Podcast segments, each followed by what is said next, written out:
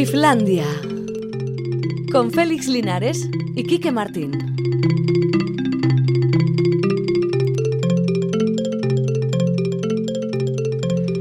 A Racha León, ahora son las 4 y 5 minutos y 45 segundos, por precisar, porque no es necesario, todos sabemos que estamos en el momento de Islandia, ese programa dedicado a la cultura con gran entusiasmo y cierta despreocupación, justo reconocerlo en ocasiones. Ahí está Sierra Paricio, que ha terminado ya el máster, pero se quedará con nosotros más tiempo. Quiero decir que vamos a ver, siete días con Islandia es como... eh, un año y medio en el Financial Times. O en el Washington Post. O en el Washington Post, Claro. por eso.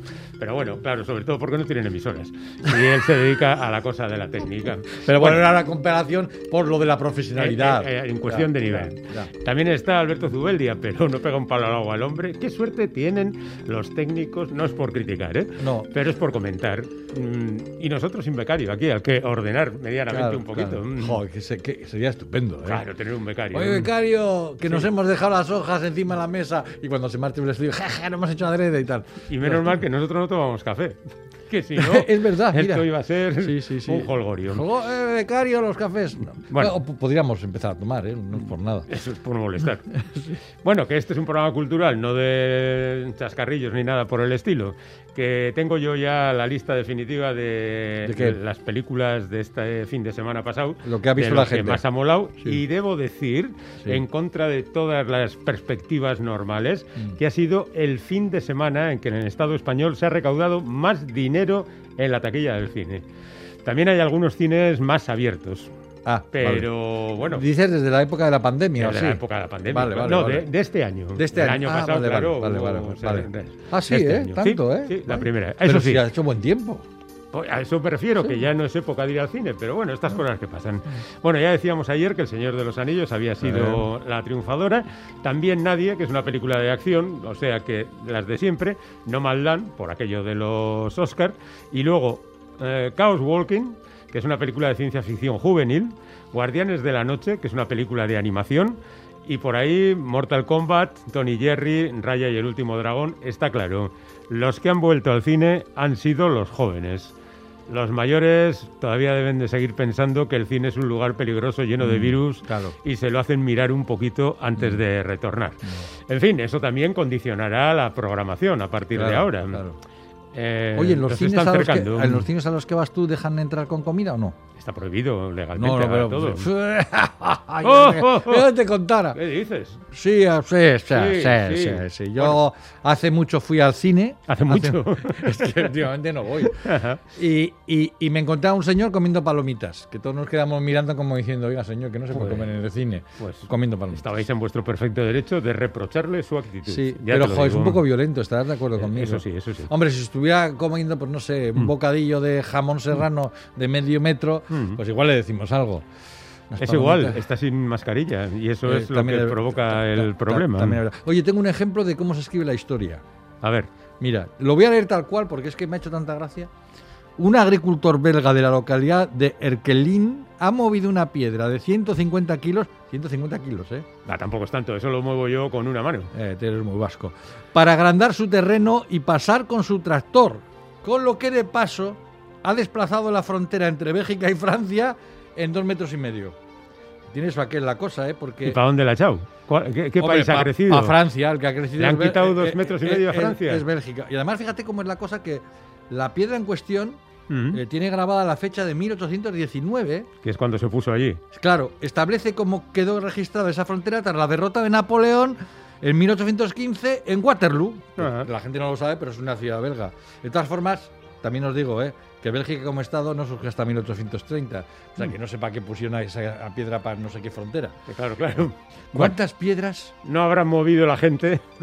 Y los historiadores al servicio del poder. Ay, este, ay. Este, este por lo menos lo ha hecho por servicio a su tractor. Mm.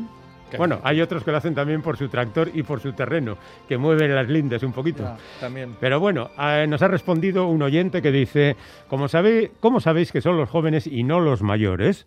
Los que van al cine. Hombre, Yo voy feliz- todas las semanas un día al cine y solo veo mayores.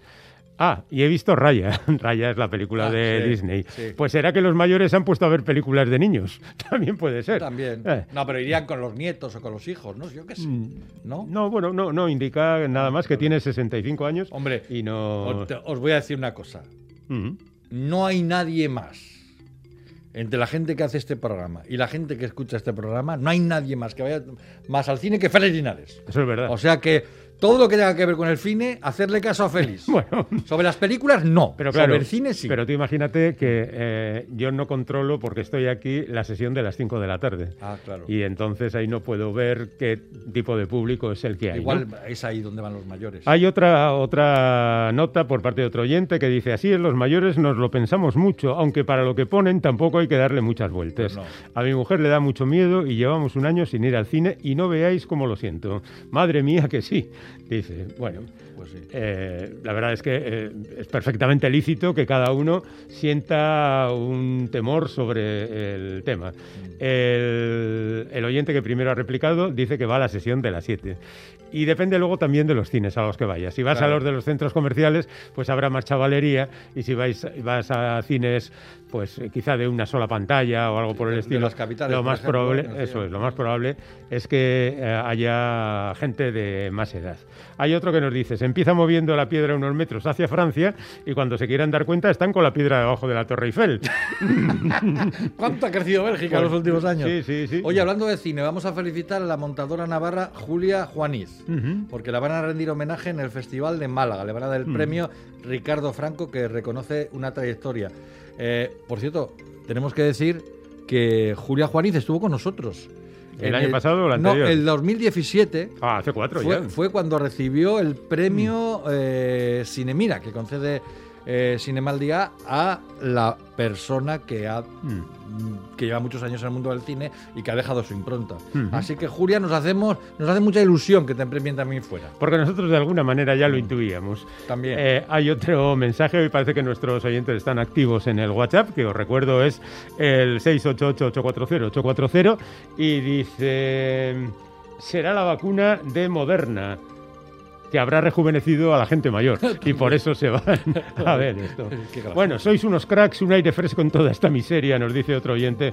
Ya nos gustaría, ya nos gustaría serlo, pero bueno, a veces no lo conseguimos. Pero fijaos, a veces el tan denostado mundo de los cómics, que parece que no es aceptado ni entre las élites de la cultura, ni entre las clases más desfavorecidas porque lo consideran una infantilada, Sí. puede hacerte perder millón y medio de euros.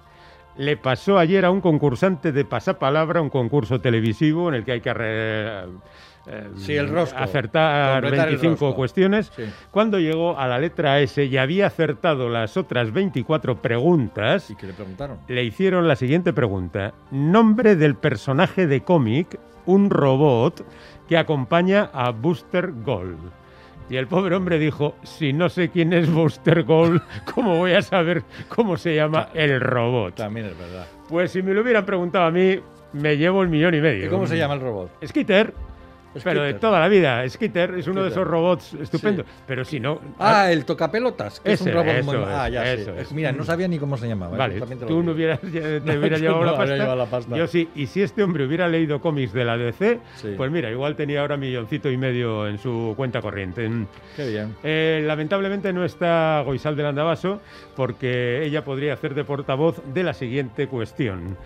Eh, la NASA ha dicho, no podemos parar un asteroide letal, que es eso que le obsesiona a ella mucho, que vienen los asteroides letales. Claro. Han hecho una simulación y en contra de lo que hace el cine, eh, en lugar de que el asteroide vaya a caer en Estados Unidos, como los marcianos y los superhéroes Sí. y todo eso, los tíos han marcado un recorrido del asteroide por media Europa, diciendo, mira, os va a caer ahí y os vais a quedar chafados. Y no ha habido ninguna posibilidad de pararlo. No, no, no hay, no hay, dice. Bueno, Elon Musk ha salido a continuación diciendo, necesitamos cohetes más grandes. No, lo que necesitas es que además de Bruce Willis, suba Jason Statham y The Rock, por ejemplo, Mm. Claro. para terminar de arreglar el puñetazo tema. limpio, A pam, pim, pam, pim, pam, asteroide fuera. Es que ven muchas pocas películas. Pocas películas, Esto- que esto- nosotros lo sabemos todo y tenemos remedios absolutamente para todo, incluso para el CIS de Tezanos. Y no voy a decir más. Hoy, hoy se están votando en Madrid, no hemos Sí, dicho nada. No hemos dicho nada de Es eso. verdad. Bueno, yo voy a aprovechar para hablar de mi tocayo, porque Tezano se llama José Félix, que es el jefe de eso del CIS, del Centro de Investigaciones Sociológicas o no sé qué. El de las encuestas. En las encuestas, que eso, y que en el día de reflexión de ayer escribió un artículo en el que decía que Ayuso es de escasa entidad intelectual y política, o sea, nada partidista por otra parte, y que sus votantes pertenecen a sectores sociales tabernarios. Jo. Lo cual es cierto, porque son los hosteleros los que Ya, más ya, han pero- dicho que van a votarle. Pero, hombre, pero una persona que tiene, y que tiene ese cargo, pues igual no puede hacer esas declaraciones. Hombre, hombre, no, lo No, sé. ¿Qué, qué opinarían de esto Faimino y Cansado? A los que, por cierto, ya nos estamos pareciendo. Hala, cortemos esta, Bueno, esta racha y vamos con nuestro No, invitado simplemente después de decir hoy, que... te- hoy tenemos un acordeonista, luego Mm. Tenemos a unos libreros y al final viene un junglero. Jo, ¿cómo está el Bueno, es lo normal. Y, Sí. y si cae en Washington, ¿lo hubieran parado? Pues seguramente sí. Pregunta Bueno, un oyente. claro. Mm, mm. ¿Qué hace el acordeonista? Toca. El acordeón. Ahí Venga, está. que toque.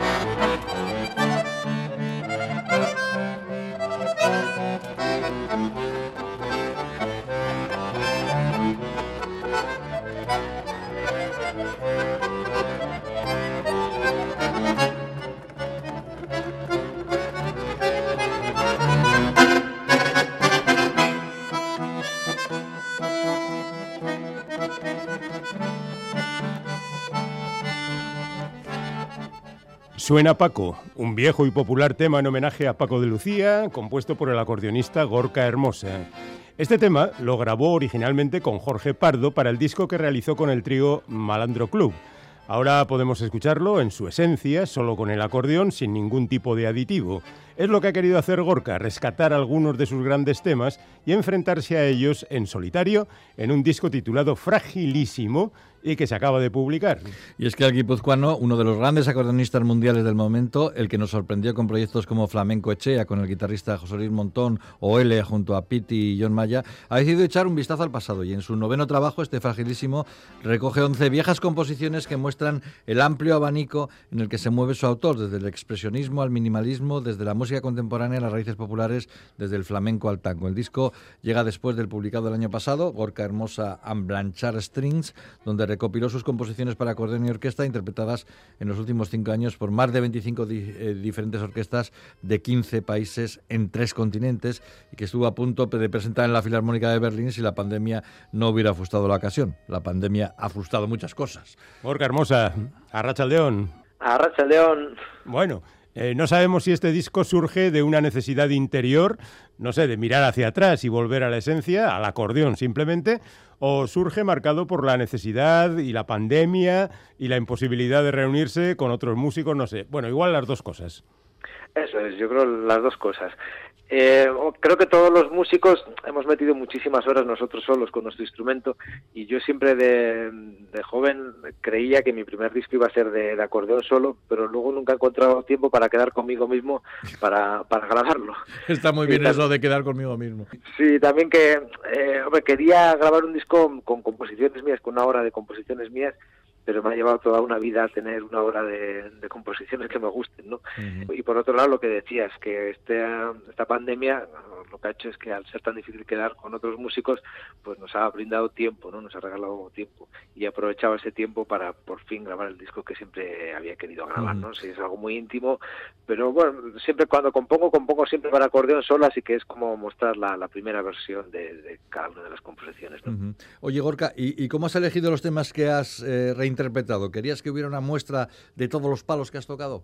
Bueno, eh, hay 25 años de diferencia entre la composición más antigua y la más nueva. Hmm. O sea que sí, es toda una vida.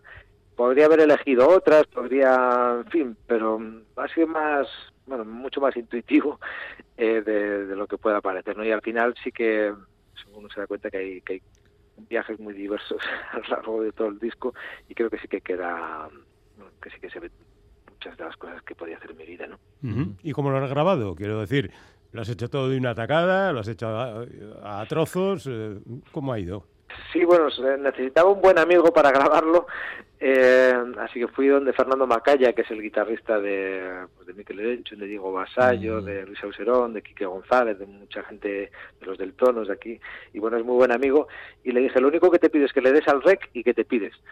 eh, y me dejó un día entero en el estudio. Hombre, venía de vez en cuando a ver si estaba vivo y eso, pero que venía de vez en cuando, eh, pero yo iba grabando tres, tres tomas de cada tema, iba apuntando más o menos eh, notas y luego me llevé todas las tomas a casa, las escuché, elegí, intenté dejar una toma entera de, cada pieza, aunque pudiese haber alguna pequeña imperfección, pero prefería dejar un poco esa, esa esencia.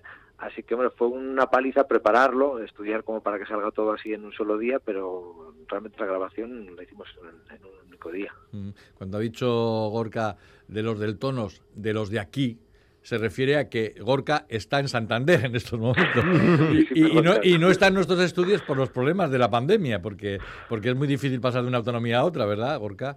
Joder, ya te digo. claro, tendrás unas ganas de ver a la familia, claro, que la has visto muy poco, claro, a la familia de... Sí, bueno, a ver, por, por suerte he tocado mucho en Euskadi, entonces aprovecho cada uno de los viajes cuando puedo, cuando paso cerca de, de Zumarga para ver a, los aitas. Eh, eh, por cierto, hemos empezado, ya hemos dicho, con Paco, que es una de tus obras más conocidas en el mundo, yo diría, más reconocidas, más premiadas, más interpretadas. ¿Por qué, por qué crees que pasa ese, esto con este tema? Hombre, me imagino que en el mundillo del acordeón es bastante raro hasta ahora no había habido ninguna composición así flamenca o con aire flamenco mm. o, no sé, ¿no? Eh, yo llevo 15 años tocando con José Luis Montón, que es uno de los guitarristas flamencos más reconocidos de, España. Y a ver, yo soy de Urrecho, quiero decir, de flamenco muy poquito, pero pero todo, casi todo se pega, ¿no? Salvo la hermosura. Entonces, hombre, algo, algo vas aprendiendo, ¿no? Y sobre todo vas aprendiendo el respeto por, por esa tradición y el apreciar un poco las, grabaciones y al gran Paco entonces quise hacer un traer al acordeón todos los efectos que él hacía con, con la guitarra y creo que de ahí quizás el, el aire novedoso. ¿no? Bueno, se ha quedado un vídeo muy original, eh, que es una mezcla de fotos fijas con imágenes en movimiento que siguen el ritmo del acordeón. Mm, ¿Se te ocurrió a ti? ¿Cómo lo habéis hecho?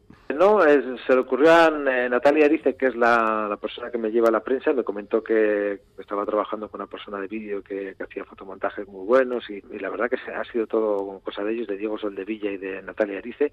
Me lo dieron prácticamente todo hecho. Yo solo tuve que mandar eh, fotos y han hecho todo el trabajo de ellos y creo que sí que ha quedado algo muy muy, curioso, muy bonito. Eh, en este disco hay este homenaje a Paco de Lucía, pero hay otro homenaje también eh, que yo creo que es obligado, porque es una referencia para vosotros por lo que hizo eh, a Astor Piazzolla, ¿no? estamos celebrando el centenario de su nacimiento, esas 11 variaciones sobre el libertango, que creo que fue que el hombre que puso al bandoneón en órbita y el que os abrió muchos caminos, supongo, ¿no? Aunque el instrumento no es el mismo, pero bueno, os movéis en, registros sonoros muy parecidos. Sí, yo creo que mm, a mí lo que más me gusta de Piazzolla es que mm, él mezcló la, música de raíz de su país, el tango, con mm. la música clásica y con el jazz y creó una nueva música, eh, música clásica tonal del siglo XX, ¿no? En un siglo XX en el que la mayoría de cosas nuevas eran atonales y de música contemporánea que a veces es muy lejana al público, él creó una, una nueva arma de música, ¿no? Y a mí, eh, salvando muchísimo las distancias, porque yo no tengo ese talento, pero sí que intentando hacer algo parecido con, con músicas de la península ibérica, como el Mm. Paco que habéis escuchado antes, o con algún fandango, o con alguna biribisqueta de aquí de Euskadi, o, o con la música popular que escuchaba yo cuando era niño, me, que mi, música tradicional no, a veces no son los fandangos o las biribisquetas, sino cortatu, y cuando yo era joven la música tradicional para mí era esa, ¿no? Entonces, eh, ser capaz, pues, o intentar por lo menos mezclar esa música tradicional de raíz o de, de los sentimientos de uno con, con las estructuras de música clásica y con la libertad del jazz, me gusta mucho y me gusta mucho que no se me pueda clasificar fácilmente, ¿no? Yo intento hacer música clásica, pero me alegro muchísimo de este disco, eh, en este disco hemos hecho una presentación en Radio 2 de Radio Clásica Mm. y otro en Radio 3 de, de otras músicas. Ah, qué bueno. O sea que no sé, me, me siento muy contento de poder estar en medio de esos dos mundos.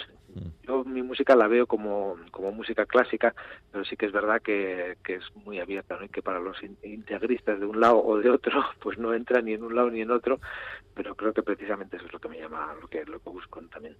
Bueno, hemos hablado de algunos temas que tienen el origen muy claro, pero a veces hay otros que nos despistan un poco. Vamos a escuchar ahora Northern Lights y nos gustaría que nos la explicaras y presentaras.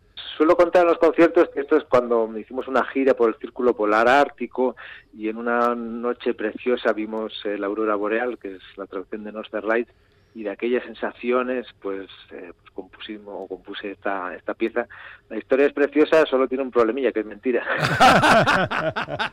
Pequeños detallitos sin importancia. ¿eh? sí, no, en fin. La imaginación suple perfectamente las carencias sí, de la pero la historia, la, la historia es tan buena que... Muy buena. que sí. Vale, vale. Venga. Entonces, hombre, sí que, a ver, la música a veces expresa cosas tangibles y a veces cosas intangibles. Entonces, nada más intangible me parece que una aurora boreal, ¿no? Bueno, pues aquí la tenemos.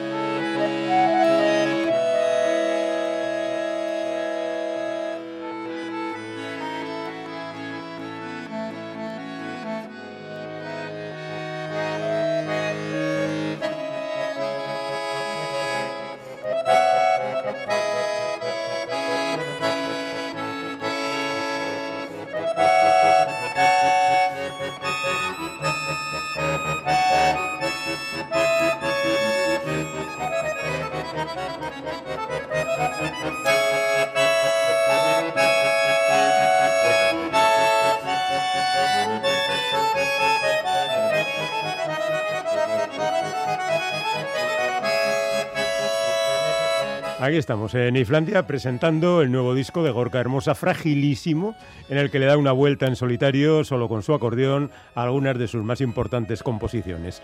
Gorka, ¿estos temas suenan ahora de otra manera? ¿Te ha sorprendido a ti mismo o has conseguido aquello que pretendías? Bueno, yo ya solo con el hecho de, eh, de haberlas grabado y quedarme contento más o menos con la versión, ya eso, siento muy, muy feliz, ¿no? Y cuando las ves todas juntas, es una sensación muy bonita. Hace dos, dos años por ahí, eh, en un jamacuco de estos que nos dan a todos ahí de vez en cuando, eh, pensé, ostras, si, si me fuese a morir dentro de seis meses, ¿qué dos discos me gustaría grabar? O que vamos, ¿qué me gustaría grabar? Y pensé en, en dos discos, uno con, con mis obras para acordeón y orquesta que grabé el año pasado con Blanchard Strings y otro con, con las composiciones para acordeón solo, ¿no? Y bueno, ya habiéndolo grabado, ya pues ya se queda una más tranquilo. No es como cerrar un círculo y a partir de ahora, no sé, el otro día lo hablaba con, con un buen amigo, a partir de ahora que no lo sé, pero creo que ahora igual conviene dejar pasar un poco de tiempo para que haya aire y pensar en, en cosas nuevas. y Pero es bonito tener la sensación de que vas cerrando los círculos que, de las cosas que has vivido, ¿no? Oye, ¿se- ¿vas a poder recuperar el concierto con la Filarmónica de Berlín? Ay. ¡Ay! Pues a ver, justo esta semana pasada me han dicho que se va a hacer, eh, creo que el 29 o 30 de mayo. Uy, Pues, Pero ¿cómo puede ser que no sepan si el 29 o el 30? Pues porque nadie sabe nada. claro. Eh, o sea, llevan eh, en el Estado todavía hemos podido tocar, pero en Francia llevan 10 meses sin tocar, el otro día está hablando en Argentina, llevan un año y medio sin ensayar las orquestas, en Alemania parecido, eh, la Filarmónica de Berlín está cerrada pues, desde el principio prácticamente, y ahora pues, la productora quiere hacerlo sí o sí, pero ya veremos cómo, cuándo, a ver si nos dejan viajar, si no, entonces, bueno, la intención está ahí, lo cual es, vamos, es muy, muy de agradecer. Y luego la agenda, porque es el 29 o el 30, pero el 28 toco en Baracaldo, el 31 tengo que estar aquí por la mañana. Eh, o sea, que, otra cosa es que luego se pueda, ¿no? Así con tan pocos días eh, vista, eh, tener libre la agenda como para ir, pero un sueño así, pues Hombre, claro. Intentaremos hacer todo lo posible. Aunque tengas que ir volando sin avión, vamos. Oye, eh, ¿en qué formato estás tocando ahora estos conciertos que nos decías que estás ofreciendo? Pues el 28, se os comentaba tocaré con la banda de Baracaldo, eh, con de solista con eh, Sábalo clarinete y yo al acordeón tocando composiciones mías. Y luego bueno yo tengo como 10 12 grupos en, en paralelo. Ya, sabemos ya. Hombre, en cada uno toco casi siempre toco mis, mis composiciones pero en formatos diferentes no pues con Malandro Club o con con el con fin, ahora estamos preparando un disco con Cantu Ara también, otro, nuevo. Eh, ayer nos salió el primer concierto con, con Toti Martínez de Lecea ah. eh, para hacer una historia sobre brujas y brujerías. Ahora el mes que viene tengo con el aniversario de Paraguirre con cuerda, coro, eh, acordeón y mecho soprano. En, en Urrecho haremos un concierto de, homenaje que no se pudo hacer el año pasado y ese mismo concierto lo haremos una semana antes en, Tolosa también. O sea que eso, con, bueno, con 100.000 planes en paralelo como siempre. Bueno, es lo que hay que, por si alguno se chafa, pues hay que tener eh, las alternativas, ¿no? sí, es que a mí me gustan muchas cosas juntas, no sé, es como no puedo renunciar a una sin... Y creo que también es lo bueno, ¿no? Que, que, que tocas con músicos de jazz y aprendes cosas que luego te llevas a, al flamenco, te llevas al tango, a la música clásica, y cuando vas de una música a otra y tienes la suerte de tocar con gente tan tan buena como tengo la suerte de tocar, pues se aprende muchísimo, ¿no? Y, muchas cosas muy diferentes. oye, ¿os, siguen pidiendo el flamenco Echea con Montón? Sí, sí, sí, sí, sí.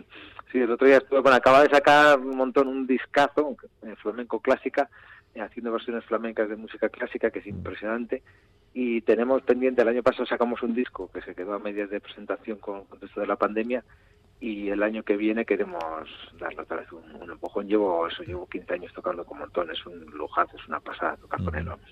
Bueno, pues ya ven que va a ser difícil no encontrarse con Gorka Hermosa, a pesar de las dificultades, él está aquí y allá y en todas partes. Pero pongamos que quien nos está escuchando eh, se siente atraído por la música de Gorka y sin embargo queda perimetrado lejos de estos escenarios. Tiene el disco fragilísimo, que es el que ha venido a presentar hoy aquí, está vuelta a la esencia y a sus viejos temas, así que vamos a terminar con Anantango, Gorka. Muchas gracias. Oye, y a ver si los caminos se abren para todos, ¿vale? Sí, sí. y te podemos tener otra vez en el estudio, como hacemos siempre habitualmente. Me haría mucha ilusión volver allí. bueno, muy bien, Gorka. Quedamos citados. Un abrazo. Vale, venga, un abrazo grande a es que te casco.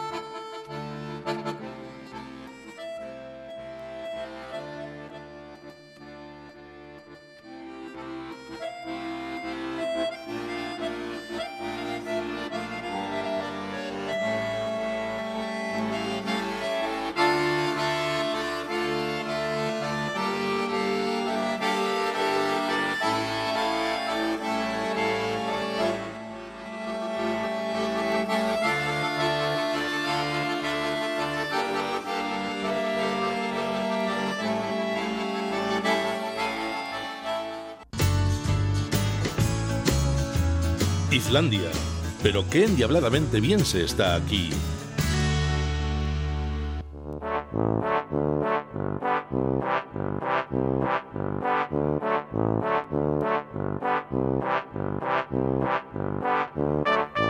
Este es el momento de recibir a nuestros queridos amigos libreros de los martes, bueno, de los martes cada dos semanas, leyéndoles primero un WhatsApp que hemos recibido de una oyente que dice, libreros, uf, gentes muy sospechosas.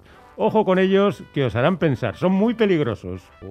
¡Ey, arrachaldeón, chicos! Javier Hola. Cámara, hola Javi, ¿qué tal? Hola, Racha De la librería Cámara. Josu. Maza, de la librería Libro Bilbao. Hola, Josu. Buenas tardes. Fernando Terancón de Joker. Hola, Fernando. Muy buenas. Y Naya Hernández de Sopa de Sapo, Arracha de Naya. Arracha León. Sois un poco como presuntos delincuentes para algunos de Sí, nuestros oyentes. Algunos dirían que sin presuntos, delincuentes directamente. Bueno, hoy, en opinión de uno de nuestros contertulios, eh, entramos en un terreno filosófico un tanto resbaladizo. Sí, señor. Eh, yo creo que debe ser el portavoz de la idea quien aclare el concepto de la lectura es buena para la salud. Javier Cámara, ¿nos hace usted el favor? Beneficios de la lectura, exactamente. Bueno, dije hablar bien y mal de la lectura, ¿eh? Porque a mí hablar bien de una cosa, me gusta hablar bien y mal Vale, o sea, cosa, tú ¿no? quieres que hablemos de los beneficios de la lectura y de los perjuicios de la lectura. Exactamente, de las dos cosas. Que Bueno, venga, pues vamos a empezar con los beneficios. Para ti, ¿qué es lo más beneficioso de leer? No, esto me viene un poquito de que el otro día, el, el domingo, salió en un periódico un estudio que decía que eh, la lectura eh, alargaba la vida. ¿Sabes? Oh, que habías ah, hecho sí. un estudio en la Universidad Oh, de ostras. Chichipún Sí. y que resulta que los que leían media hora al día eran más longevos. Y digo yo, madre mía, ¿Y, si es que y esto... los que leemos tres horas? Uf, eso no, no os hace falta ni vacunaros. Bien, bien. Pero, ¿y tú, lo, ¿y tú lo crees? ¿Tú lo notas alrededor en tu librería? Y yo creo que tiene muchas cosas buenas, y digo, ya que siempre estamos hablando de libros, vamos a hablar un poquito del por qué, ¿no? Mm, Damos sí, tanta paliza sí. con esto de los libros, Sí. y creo que también tiene alguna cosa mala que también, pues hay que sacarla también a... Bueno, bueno, pues mójate, mójate a ver qué es lo bueno para ti de la lectura. Pues mira, eh, para mí lo mejor que tiene la lectura es el, eh, la, la imaginación, ¿no? El- el- cómo, Mm. cómo potencia la imaginación, ¿no? Yo ahí, hace poco además, eh, me acordé de Naya mucho porque una chica de la librería ha empezado a leerle cuentos al niño, a leerle, porque él todavía no sabe leer, y joder, nos está transmitiendo lo que, el- cómo se pone el chaval de tenso, lo que disfruta, lo que le gusta, y claro, son cosas que, que está generando dentro de su cabeza, ¿no? Está empezando con, con este recorrido, o sea, ni siquiera él lee, o sea, le tienen Ya, que leer a él. Como, de- decía ¿no? la oyente, qué peligrosos los libros, metiéndoles sí. ideología a los niños en la cabeza. Entonces era un poquito eso, ¿no? Yo, yo, a mí lo que más me gusta sobre todo es cómo potencia la, la La imaginación. imaginación, vale. A Bueno, ver. pues seguimos. Josu, Hombre, pues eh, si vamos a hablar de lo bueno, pues eh, aparte de la imaginación es el hecho que te permite vivir vidas de otros, Ah, también es verdad. vivir en vidas ajenas, aprender en, en vidas ajenas, aunque se aprende siempre mal. sí. Creo que Josu se ha desconectado. Ha dicho esto es demasiado complicado para mí y ha cortado el esto. Bueno, Fernando, compañero, toma el relevo. Ah, está todo, todos los teléfonos han desaparecido. No sé, algo ha pasado. Algo ha Sí. pasado. A ¿Hay- ver, hay alguien ahí? ¿hay alguien por ahí? ¿Tenemos alguien por ahí? No, no. bueno, no pues tendremos que, seguir hablando. Vamos a debatir tú y yo. Vamos a Eh, debatir. eh, beneficios de la lectura. Han dicho Sí, que aumenta la esperanza de vida. que aumenta la esperanza de vida. ¿Por qué? Porque en principio la lectura, que es, es algo, hay quien lo hace leyendo por, andando por la calle y demás, en principio debe ser un poco negativo, porque Mm. te obliga a estar ahí eh, sentado, tumbado, Pero eso es eso es reclinado. una parte negativa de la lectura. A eso me que te- refiero. que te hace más sedentario, por ejemplo. A eso me refiero. Que pierdes la vista. Esas gafas, se- según cuando leas, si lees por la noche mucho, Mm. pierdes la vista. Eh, voy a refutar esa aseveración tuya, querido amigo. Es verdad, porque tú no tienes gafas. Diciendo que yo no tengo gafas a esta edad avanzada, no las necesito para leer. Mm. Y si hay una cosa que he hecho en esta vida, ha sido leer. Es verdad, Así sí. que eh, no hagáis caso. Yo no se lo hice a mi madre cuando me decía te vas a quedar ciego de tanto leer. Y bueno, veo que acerté A mí me lo bastante. dijeron y efectivamente me quedé miope. Claro, pero Pero leo bien de cerca, ¿eh? porque te dejaste Claro, claro, influir por claro. ello. Mira, a mí me hace, eh, la lectura me hace ser más feliz, de verdad. O Eh, ¿en yo qué sentido? En el sentido de que cuando me pongo a leer, siento endorfinas. Ajá. Que las endorfinas se apoderan de mi cuerpo. Incluso digo, hay una- una felicidad Sí, física. Sí, sí, fe- yo me siento en mi butaquita, cada uno tiene su sitio favorito. Yo tengo una butaquita donde me siento, cuando hace frío me pongo una mantita encima, uno es muy mayor ya. Estamos tengo- quedando en evidencia hoy. y ¿eh? tengo una lucecita que cuando se va yendo poco a poco la luz la enciendo y entonces se concentra más. Yo soy más feliz. Yo no sé si a ti te- esa sensación te produce lo de, lo, lo de leer. yo siento eso en el momento de ponerme a ello. O ¿Ah, sea, sí? cojo el libro o el cómic o lo que sea, me siento y en ese antes momento de empezar a leer. en ese momento dice, "Jo, qué bien." Qué bien. y a partir de ahora ya veremos. Luego, Claro, ah, claro, porque claro, luego a veces depende. el libro o lo que leas igual no, No, pero, es ¿sabes bueno. por, pero ¿sabes por qué? Porque tú y yo estamos obligados a leer muchas veces. o Muchas- sea, cosas sí. que seguramente no leeríamos, leeríamos, sí. por nuestros gustos, Mm. o que incluso, eh, no sé cómo decirlo, o que incluso leyéndola sabía- Vale. sa- sabríamos que en un momento determinado la podemos dejar Mm. porque no tenemos que hacer una entrevista sobre ese libro. Eso sería estupendo, pero Ah, tenemos que sí. seguir. Bueno, hemos recuperado, aparte de la tertulia, Josu, que era el que estaba hablando. Te hemos interrumpido, Josu, perdona. Sí, se ha cortado Sí. eh, cuando iba a hacer justo el comentario de lo malo. o A sea, ver, Eso es, venga. dilo, dilo. No, en, en eso mismo, el, el creer que, que, que como has leído las vidas de otros, puedes imitarlo tal. O sea, de, de alguna de las narraciones que, que he venido leyendo últimamente de biografías, varios del fervor napoleónico de- en el siglo XVIII, que claro, todos estos militares que leían de la vida de Napoleón y automáticamente les entraba el espíritu de soy un genio militar. ¡Qué peligro! Pero eso, es muy perjudicial. y tanto, y tanto. Eh, a ver, eh, nuestros oyentes opinan. A mí me pasa eso mismo escuchando música, lo de la satisfacción de Ah, ponerte sí, a sí, ello. sí, sí. Yo creo que este es un mensaje muy importante. La lectura a mi hijo le proporcionó refugio ante el bullying en el colegio. Bueno, eso es muy importante. En realidad tendría que haber con- combinado eso con, con la denuncia clara del Sí, sí, bullying. sí, que seguramente lo hicieron los padres. ¿no? Desventaja, me quita horas de sueño. Ah, Mm. ese es un Amigos, sí, problema. todo el tiempo es un factor... Mm. Sí, sí, sí, sí, sí. Mm. Lo que pasa es que, claro, que nuestro tiempo es tan finito en un día de 24 horas que a veces tenemos que sacrificar el sueño. A ver, Fernando, a- a- a- venga. Fernando, hola, tú has vuelto ya también, ¿no? Sí, sí, ya no sé dónde he ido, pero pues, Vale, a ver, beneficios y perjuicios de la lectura para ti. A ver. Mm. A ver, beneficios, lo que he oído antes de desaparecer era que estimula la imaginación, que te permite vivir otras vidas y ¿Qué? no sé, para mí el principal la principal virtud del, de leer es que me gusta, es que lo disfruto. Ah, claro, claro, claro. Te hace más feliz, vamos. Te hace mejor Claro, la vida. claro. claro. Es una, es una, además es una de estas cosas que puedes hacer eh, que te permite desconectar, que estás solo, no estás, eh, no tienes que estar pendiente de mil cosas. Es- Este, este momento ahora que estamos como a mucha velocidad y atendiendo a mil cosas y mirando qué nos entra en el móvil, que no sé qué, pues yo creo que es un momento un poco para ti y para estar tranquilo, ¿no? Yo además creo que, creo, esto es una intuición porque tampoco te voy a decir que tengo estudio, pero creo que te ayuda a pensar mejor, te ayuda a estructurar un poco el cerebro, a, a- a comprender mejor las cosas. Bueno, pero estamos hablando al fin de, de lecturas provechosas. A ver, que hay mucha No, todas, basurilla. todas, todas. ¿El, pe- el peor libro es beneficioso? Eh, bueno, el, el ¿Cuál peor el libro peor? el peor libro es perjudicial. El peor libro es perjudicial, claro que es perjudicial, porque los, los libros te, te ayudas a, a tener a tener ideas y malas ideas son malas ideas. Ya, ya, ya, ya. Claro. Mm. Pero bueno, eso es un poco como lo que dicen los filósofos estos alemanes, que ellos piensan en alemán porque el alemán es un idioma estructurado y tal. Cuantas Ajá. más palabras tengas, mejor piensas. Bueno, Eh, bueno, eso- eso- ahí, ahí tiene Eso es por razón, por definición, supuesto. Eso sí, es por sí. definición, ¿no? Mm. Sí. O sea, si solo supiéramos color claro y color oscuro, pues no podríamos apreciar los matices de la naturaleza, ¿no? A ver, que los tíos tenemos ocho colores, que tampoco vamos muy allá. Yo soy de cómic, yo tengo muchos más. A mí no no está- con está. A ver, Naya, problemas. Naya, eh, para ti, lo más beneficioso de la lectura y lo más perjudicial. A ver. Eh, ojo, pues beneficioso oyendo a Javi. eh, con los niños, la verdad es que los eh, los ratos con los niños de lectura en voz alta, esos eh, esos cuentos que se leen cuando los niños todavía no saben leer, Sí. para mí son momentos eh, que quedarán en el recuerdo de siempre de esos niños y de sus padres, o sea, o, o de las personas adultas que lean con esos niños. Son momentos eh, insuperables y que quedarán en, eh, en el recuerdo siempre. Mm. Y, y luego un beneficio muy importante es que leer te, te ayuda también a escribir. A, a Ah, escribir me refiero a escribir un relato, a escribir un, un- una historia, una, una historia con tú cuando quieres explicar a alguien algo, o sea, un chiste, una anécdota o escribir un email, necesitas saber escribir y para, para saber escribir bien, construir un, un relato, necesitas haber leído. Mm. Entonces, eh, me parece imprescindible leer historias y leer buenas historias para poder para poder construir un, un- relato de tu vida. Qué bonito. Y eh, no sé, me parece, Sí, me parece sí, me- me- me, imprescindible. parece, me parece muy acertado también. Y, y sí, y como malo, pues oye, que los niños que leen mucho son un poco resabiondos y eso no gusta a nadie.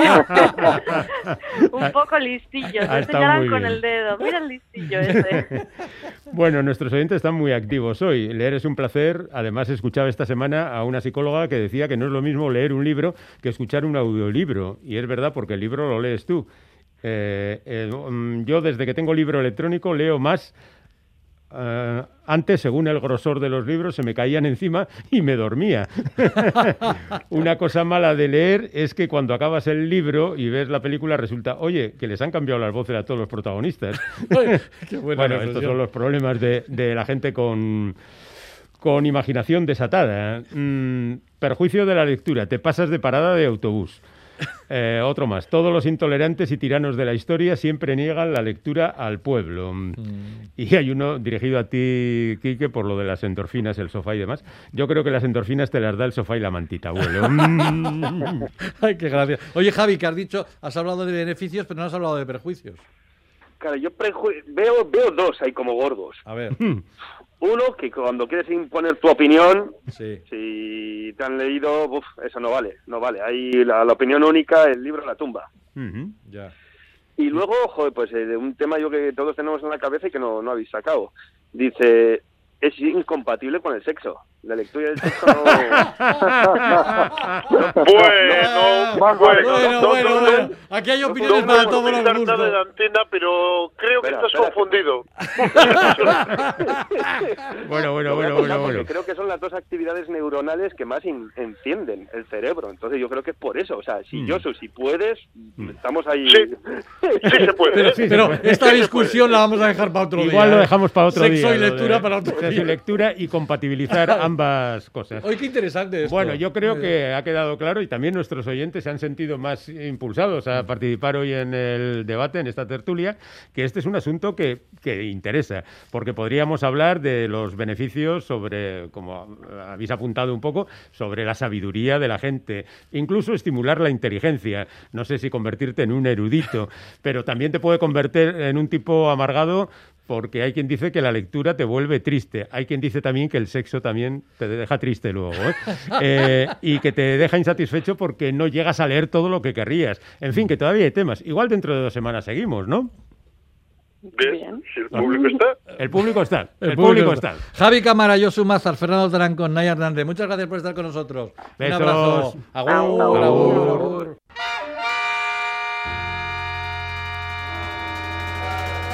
Islandia, no dejes pasar el tren.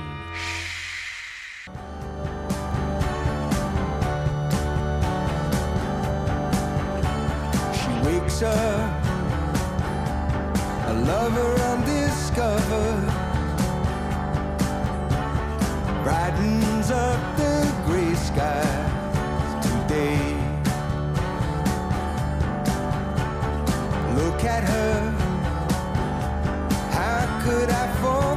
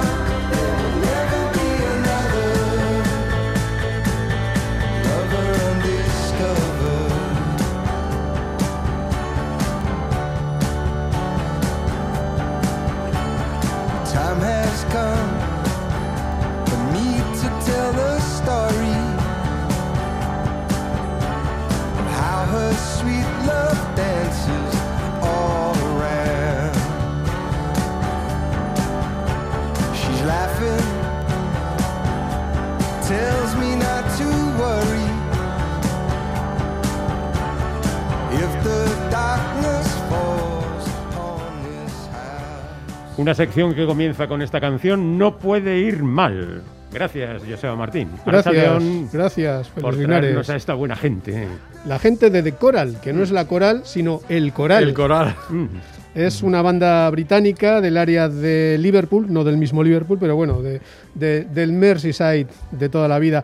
Y es un grupo que lleva ya 25 años y han decidido titular su último álbum, que por cierto es un doble vinilo, Coral Island, la isla de Coral, que es una especie de mm, metáfora, eh, como si todas las canciones se hubieran hecho en una especie de balneario eh, en primavera, principios de verano. Y no es un álbum conceptual en cuanto que hay un concepto, sino un álbum temático que todo va un poquito por ahí, ¿no? Eso de vamos a relajarnos, vamos a disfrutar. Eh, llega el verano, la primavera, la playa, el mar, el agua, los amigos y demás. Qué bueno. Mm. Es un sonido muy, decía Félix eh, mientras estábamos escuchando la canción, sesentero, setentero, ¿no? Sí, Eh, bueno, son deudores un poquito de esa sonoridad que de Liverpool, muy melódica, buenas guitarras, todo, digamos, muy equilibrado.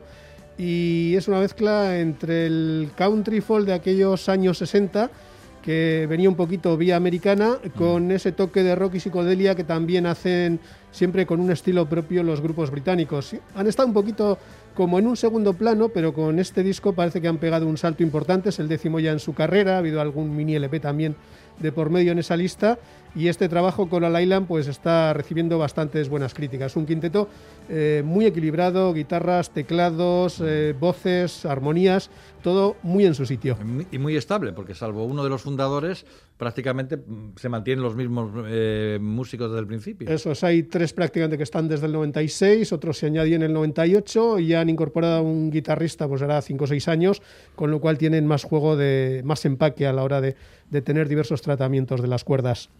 Bueno, vamos, hemos escuchado El amante desconocido. Eso es, El amante no descubierto, Lover Undiscovered, es una de las canciones. Y si te parece, vamos a seguir con el que ha sido un poco el single con el que llamaron la atención, porque llevan cinco años sin sacar nada así de, de estudio, y se llama Vacancy. Así que tenemos aquí plazas libres con The Coral.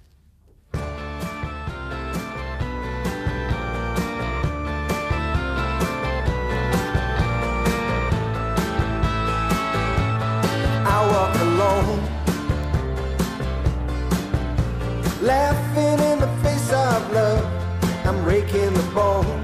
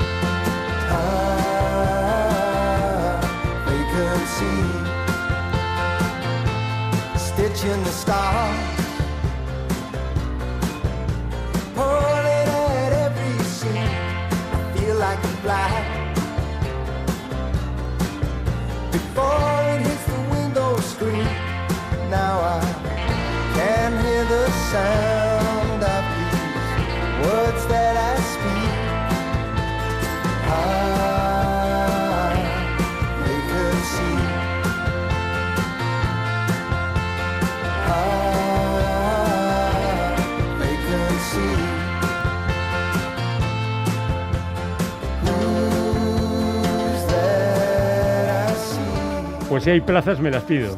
Habló del nuevo del concierto que algún día darán estos. Sí, sí, eh, tienen el perfil perfecto para el BBK Live, por ejemplo, ese Descarado. tipo de bandas británicas Sí, sí. con ese sonido clasicista. Que, bueno, a mí me remiten un poco a los Seco and Bunnymen, que son un poco de los 80, estos son de los 90, y a esas otras bandas también paralelas, ya no en, en- en Londres o en, eh, en Liverpool o en Glasgow, que suelen ser un poco los referentes, sino en, en puntos de Gales, donde hay bandas tan interesantes como Super Furry Animals o los Gorkis y Gothic Minchi, siempre haciendo psicodelia, pero en otras direcciones. Y luego es, es, impresionante cuando escuchas a grupos como estos la aparente sencillez de lo que hacen, que luego no será sencillo a la hora No, de hacerlo. no lo es, Pero lo cuando es. lo escuchas dices, jo, qué sencillo, qué, Se me había ocurrido a agradable". mí. Exactamente, ¿no? Sí, sí, es una cosa curiosa esto. A mí me ha gustado especialmente el disco por eso. Es un disco un poco especial porque son 24 cortes, es decir, tú vas oyendo y ves el 1, hasta 24, pero nueve de esos cortes son o pequeños insertos recitados de alguno de los miembros y parece que del abuelo de alguno de los componentes y luego hay pues trocitos un poco de ambiente como si fuera la carretera o la playa al lado del mar, eh, o sea, ese tipo de, de sonidos que vienen a darle ese aire contextual a todo el trabajo, aunque insistimos, no es un álbum conceptual, sino más bien temático. Bueno, pues vamos a a despedirnos ya con una canción que es...